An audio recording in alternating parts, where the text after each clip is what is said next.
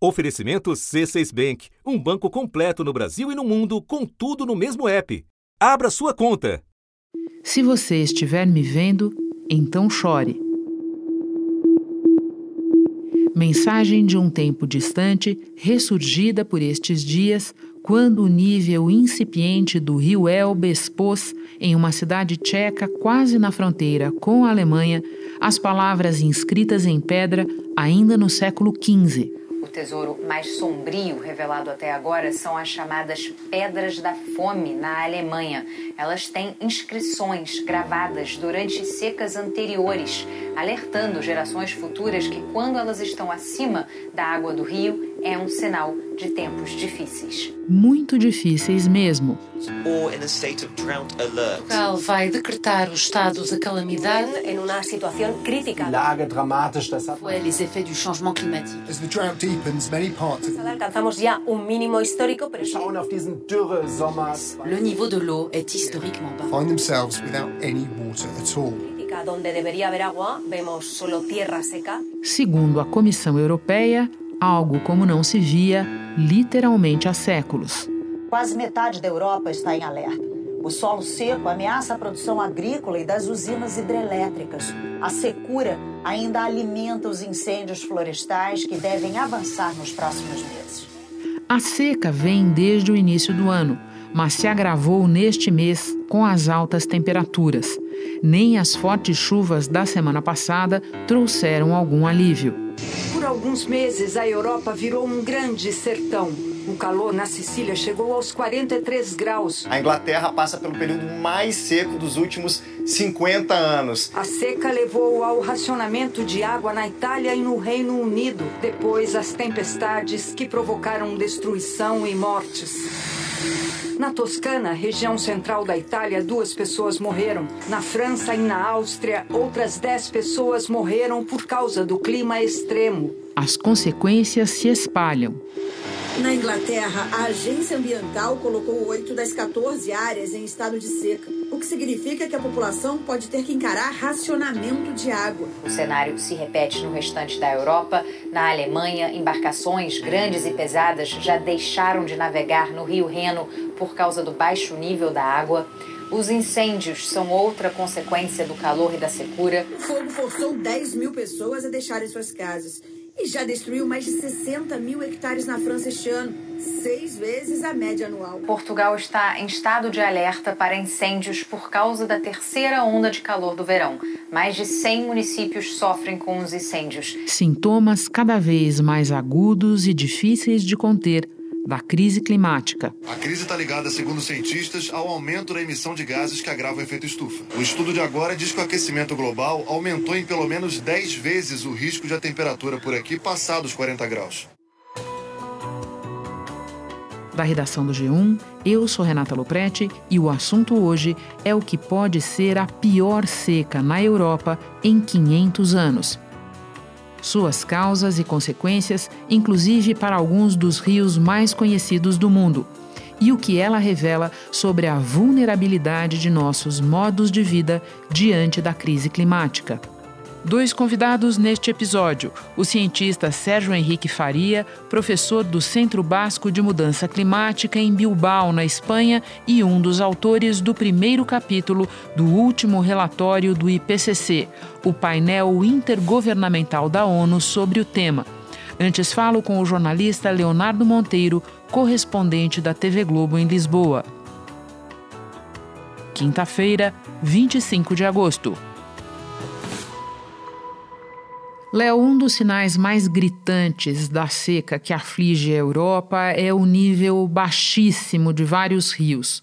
Como nós estamos num podcast, eu vou te pedir que nos descreva, que nos conte o que está acontecendo com os principais rios do continente. Até novembro, que já é época de chuva e frio aqui na Europa, as previsões ainda são de seca, temperaturas elevadas.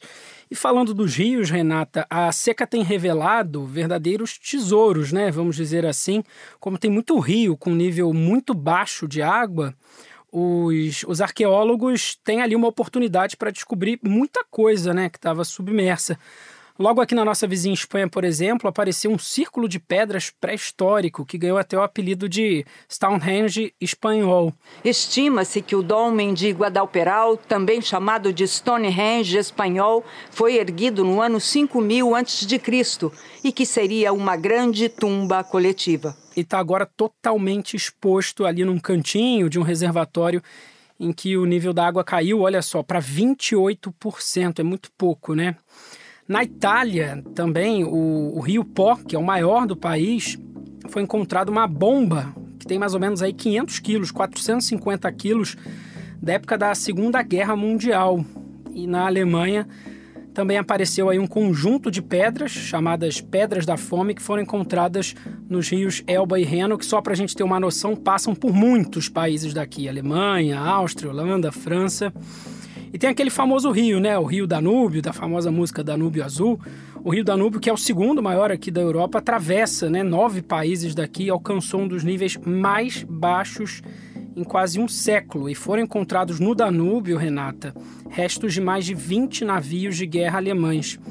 Agora, na França, inclusive, o Rio Loire, que é o mais longo do país, estão com as águas muito rasas e em algumas partes os rios estão sem água nenhuma.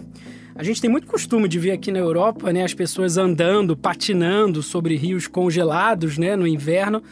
Mas agora, é, Renata, as pessoas estão andando é pelas pedras, né, mesmo, porque não tem água. Sim.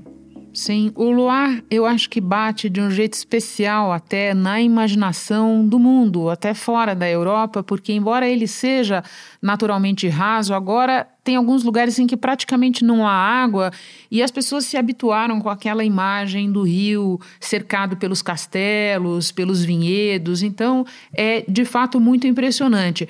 Agora, Léo, você fala em tesouros revelados e, e é incrível mesmo. É, na Itália, eu estou lembrando no pó, tem aquela bomba da Segunda Guerra que estava submersa. Agora, tem um aspecto também é, de consequências muito práticas para a escassez de água, né? Pois é, Renata. Grande parte do território aqui da União Europeia, os países estão padecendo com a falta de chuva, né? De acordo com o Observatório Europeu da Seca, 47 países aqui do bloco, dentre eles Portugal, de onde a gente fala, estão em risco de seca, 17% já estão em estado de alerta, o que significa que já tem prejuízo para a vegetação, para as colheitas, o que já mexe diretamente com o ecossistema econômico dessas regiões. Em Portugal, por exemplo, cerca de 49% do território continental encontrava-se em seca extrema e 50,8% em seca severa. A falta de água está a levar ao desespero os agricultores locais. Por enquanto, a olivicultura tem sobrevivido recorrendo à irrigação, no entanto, além de acarretar mais custos para os agricultores, é uma solução que tem os dias contados, pois as reservas hidrológicas andaluzes estão em agonia. Na França, por exemplo, Renata, mais de 100 regiões já estão inclusive com problemas no fornecimento de água, que em muitos locais está sendo entregue por caminhões. Os cientistas dizem que as regiões mais afetadas pela falta de chuva são Portugal, toda a Espanha, o sul da França, centro da Itália, parte da Alemanha e uma grande área que, olha só, inclui diversos países: Eslováquia, Hungria, Romênia, além da Holanda, da Bélgica e também de Luxemburgo. Até nos Alpes suíços, o exército foi convocado. Pois é, eu vi essa imagem. Pois é, Renata, das vaquinhas, né? As vaquinhas quase morrendo de sede. O exército foi chamado, helicópteros militares então sendo enviados com recipientes de águas para os pastos, né, para que de fato evitasse aí que as vacas morressem de sede. Na Suíça, uma combinação entre altas temperaturas e a falta de chuva gerou imagens inusitadas. Seis helicópteros do exército estão transportando água para milhares de animais nos Alpes. As vaquinhas, símbolos nacionais, agradecem. Agora no verão vamos ter perdas excessivas nas culturas, sobretudo, olha só, nas safras de milho, de soja, de girassol, colheitas abaixo da média dos últimos cinco anos. E também, Renata, a gente não pode deixar de falar de energia, né? Vamos ter problema de energia, porque menor volume de água armazenada tem impacto na geração de energia hidrelétrica e também na refrigeração de usinas nucleares e também nos transportes. Com níveis mais baixos tem barco encalhado, né, Renata? Agora, Léo, para terminar, como os governos europeus têm lidado com essa realidade e que medidas estão sendo tomadas? Olha, Renata, a situação mais preocupante, mais dramática é provavelmente no norte da Itália. Por lá, o governo declarou estado de emergência até o final do ano em cinco regiões e teve que despejar dinheiro 36 milhões de euros para ajudar a combater a crise hídrica. Na Itália, as autoridades também se prepararam para um dia de desastres. A Unidade de Proteção Civil emitiu alertas para 11 das 20 regiões do país. A Itália, pela sua posição geográfica, uma península comprida e estreita no mar Mediterrâneo, é considerada bastante vulnerável aos efeitos das mudanças climáticas. Só para a gente ter uma ideia, na região nordeste lá da Itália, em torno do rio Césia, foi proibido irrigar as árvores frutíferas para que a água economizada seja desviada para as plantações de arroz, que são o pilar ali da economia. Em Verona, até o fim de agosto, até o fim desse mês, não se pode regar jardins nem campos de futebol, né, de qualquer esporte, e também está proibido lavar carro, pátio, encher piscina. Em Pisa, na famosa cidade de Pisa, também tem racionamento e água potável só pode ser usada para fins domésticos e de higiene pessoal. E olha só, para quem não cumprir todas essas medidas aí que eu disse, pode ter que pagar uma multa de 500 euros. O que a gente tem visto nos últimos meses aqui na Europa, chafariz, fonte, né, todos esses monumentos decorativos estão sendo desativados. Aqui em Portugal, o governo está restringindo o uso das usinas hidrelétricas a duas horas por semana.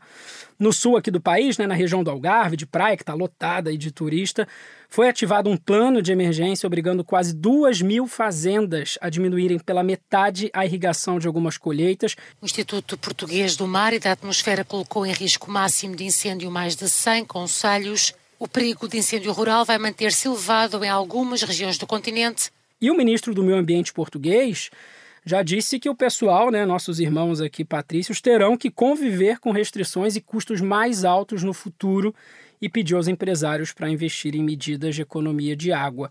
A gente falou mais cedo da Espanha, né, Renata, na nossa vizinha aqui. São 17 localidades que foram forçados aí a adotar medidas drásticas. Em fevereiro, tem lugar com limite de abastecimento algumas horas, algumas pouquinhas horas por dia. E para emergências, as prefeituras têm disponibilizado, olha só, baldes de água em alguns pontos de vilarejos. E só para eu terminar aqui esse giro, Renata, tem uma curiosidade que vem lá da Itália. Olha só, o prefeito da cidade de Castesano proibiu que os cabeleireiros lavem duas vezes os cabelos dos clientes.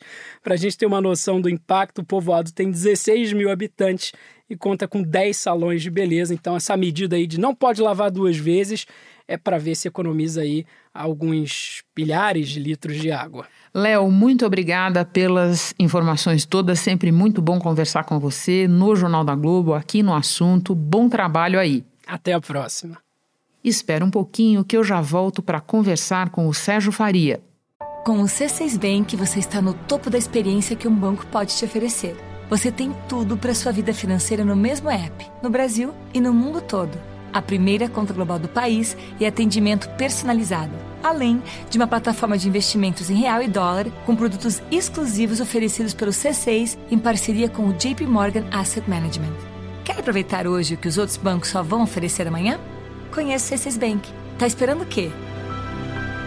C6 Bank. Sérgio, o correspondente Leonardo Monteiro acaba de nos descrever um pouco do que está acontecendo na Europa. O Observatório Europeu da Seca diz que ela afeta várias regiões desde o início do ano, mas que piorou em agosto. Você pode começar explicando como nós chegamos até aqui? Que fatores estão por trás do quadro atual? Bom, em primeiro lugar, muito obrigado por, por convidar-me para participar deste podcast. E, bom, o que aconteceu, é, eu tenho mais especialidade, eu conheço um pouco melhor a parte de, de onde estou, na Espanha, na Península Ibérica. E aqui o que ocorreu foi que o inverno foi um inverno já de 2021 para 2022 muito seco. Então, durante todo o inverno, que, que esperávamos muito mais chuva, choveu muito pouco, mas realmente muito pouco, um dos invernos mais secos e mais quentes também.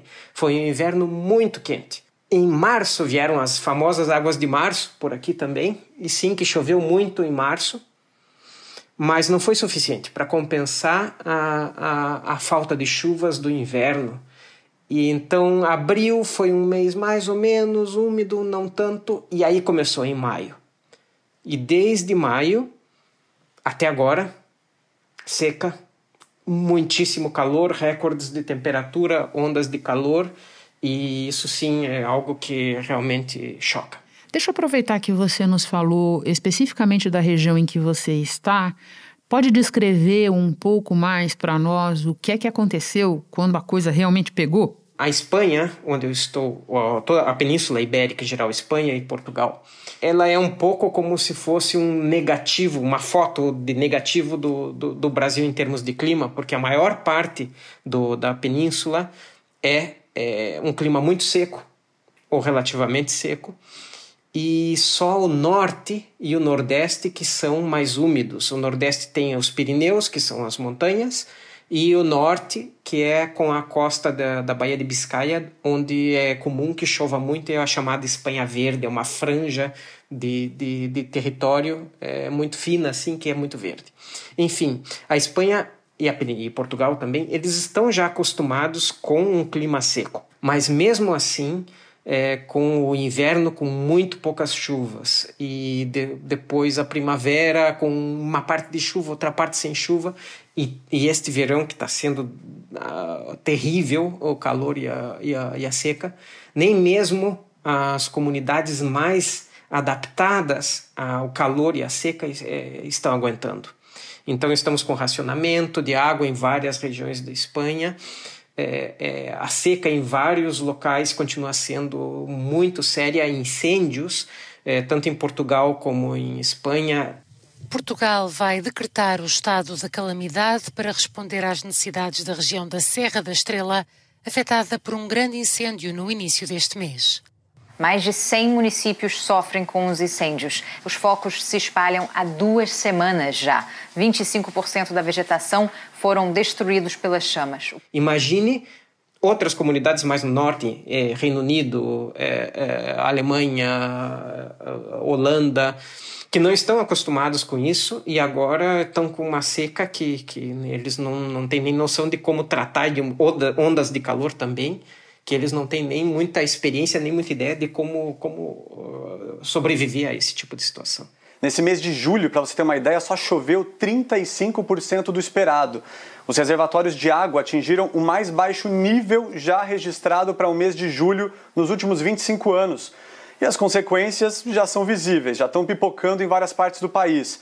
Os parques estão super secos, as plantações estão se perdendo, os criadores de animais de algumas regiões estão usando a ração que estava reservada para o inverno. Sérgio, um cientista do Observatório da Seca na Europa, disse que a de 2018 já tinha sido a mais extrema em meio milênio e que desta vez pode ser ainda pior.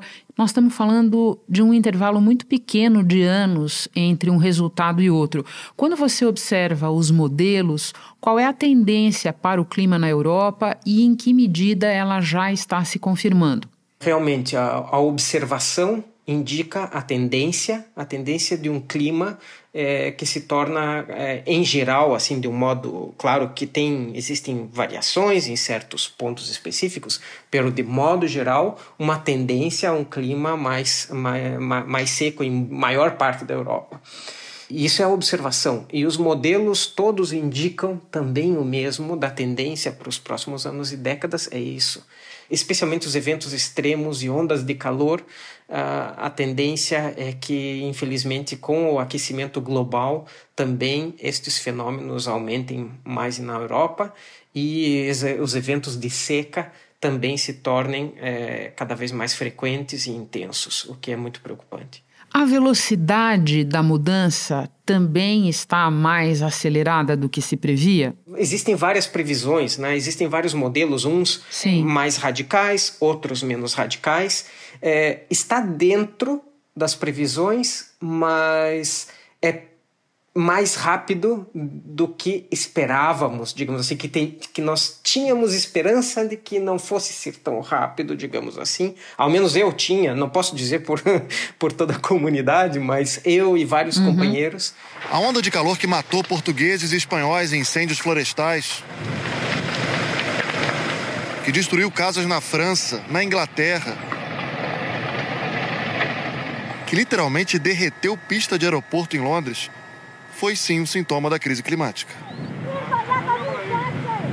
A nova pesquisa concluiu que, se não fossem as mudanças causadas pelos humanos, a temperatura extrema na Europa teria sido de 2 a 4 graus menos quente. Ver a previsão é uma coisa, mas quando você vê acontecendo, não tem nada que te prepare para isso. Mesmo com anos de experiência, Imagina. mesmo vendo a simulação no, no, no computador, vendo os dados, quando você vê acontecer de verdade, é chocante. E além disso, também o fato de que os valores que nós estamos medindo, por vezes, surpreendem é, mais do que eh, esperávamos. Né? Você diz as máximas, os níveis dos rios, é disso? Isso, isso é as máximas, a, a, a seca, assim, esta seca, por exemplo, é algo que tecnicamente, teoricamente, ou seja, matematicamente ou estatisticamente, está dentro do que estatisticamente poderia acontecer, mas não deixa de ser um evento chocante extremo e não esperado. Sérgio, seu relato só demonstra a urgência de uma mitigação mais efetiva, estamos falando do corte de emissões e de uma adaptação mais rápida. A Europa tem até mais condições de fazer isso do que outros continentes.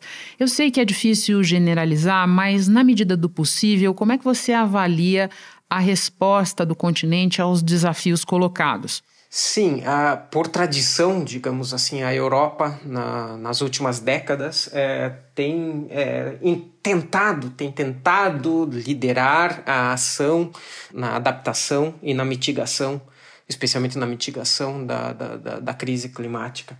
Mas, claro, apesar de toda a coordenação que nós temos de uma União Europeia que, que define diretrizes e tudo. Os países, claro, que têm sua, sua liberdade, também sua autonomia de fazer o que quer, as nações têm. E então o que acontece é que, apesar de tudo, e a, o, de certa forma um desejo de, de fazer o máximo possível, ainda assim o que se faz, considerando os objetivos de manter o, o aquecimento global em um grau e meio por em cima da, do, dos valores pré-industriais e tudo que é do Acordo de Paris, é, é, não é suficiente o, o, que estamos conseguindo fazer. E, claro, um grau e meio uh, é muito difícil de conseguir. Aí temos a, o compromisso do, do Acordo de Paris dos dois graus. Este, sim que podemos, mas aí temos, temos que agir de uma forma coordenada, não só a nível europeu, a nível mundial, o que é ainda muito mais difícil, temos que agir de uma forma coordenada e intensa. E não estamos falando nos próximos 20 anos ou 30 anos, estamos falando em agir de forma coordenada e intensa, decidida, nos próximos anos, próximos dois, dois três, quatro anos. Temos que ver ações muito fortes e, e dirigidas à, à mitigação se não até mesmo os dois graus eh, de, de, limite de aquecimento global se tornarão difíceis de, de manter. Então é uma questão muito crítica que estamos no momento. Para encerrar, você costuma dizer que uma providência básica que nós podemos tomar é ouvir as gerações mais jovens. Por quê, Sérgio? No passado, décadas passadas, já avisávamos, informávamos sobre a, a, a necessidade de, é, de adaptação, de mitigação, de mudar nosso, é, nossos comportamentos, nossos, nossos hábitos a hábitos mais é, sustentáveis. O que acontece é que durante essas décadas, nos anos 80, 90, início de 2000, não, se, não aconteceu quase nada. Muito pouco de, de mudança. E o que acontece agora, se necessitamos manter, se queremos manter este, este este aquecimento global um limite de 2 graus, e se não, não mantemos as consequências vão ser muito, muito dramáticas, se queremos manter este aquecimento a 2 graus, já não dá mais tempo de uma mudança de costumes, de hábitos ao longo de gerações, de diferentes gerações temos que fazer essa mudança já, se, se queremos manter esse aquecimento, limitá-lo, temos que fazer essa mudança dentro de uma mesma geração, desta geração, nos próximos anos. E isso, claro, para, um, para a humanidade não é, nosso, não é na, na, da natureza humana mudar tanto de modo permanente um comportamento que já, já tivemos muitas décadas para mudar e não mudamos. O Programa da ONU para o Meio Ambiente já tinha alertado que, por causa das mudanças climáticas, incêndios florestais extremos vão se tornar mais intensos e frequentes, com um aumento de 30% até 2050. E o que vemos é que as novas gerações, especialmente até 25 anos de idade, têm uma visão muito mais clara, muito mais informada do, do, do, da urgência climática que a maioria do, das pessoas que teoricamente têm muito mais experiência de vida e tudo isso. Então, a mudança rápida que necessitamos para manter o, o aquecimento limitado a 2 graus, eu creio pessoalmente que só conseguimos se damos mais poder e ouvimos mais a essa geração, a geração mais jovem, porque eles são os que têm a coragem e têm a capacidade de, de fazer as mudanças que são realmente necessárias. Sérgio, muito obrigada pela conversa, pelos esclarecimentos todos. Super instrutivo falar com você. Bom trabalho aí. Muito obrigado a vocês e, e um bom dia.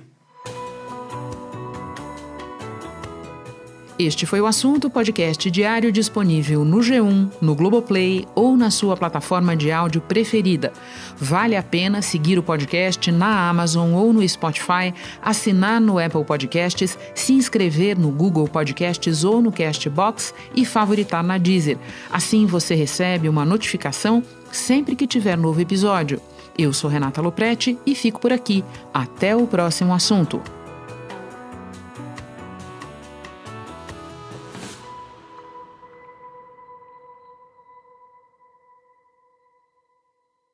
Você no topo da experiência financeira que um banco pode oferecer.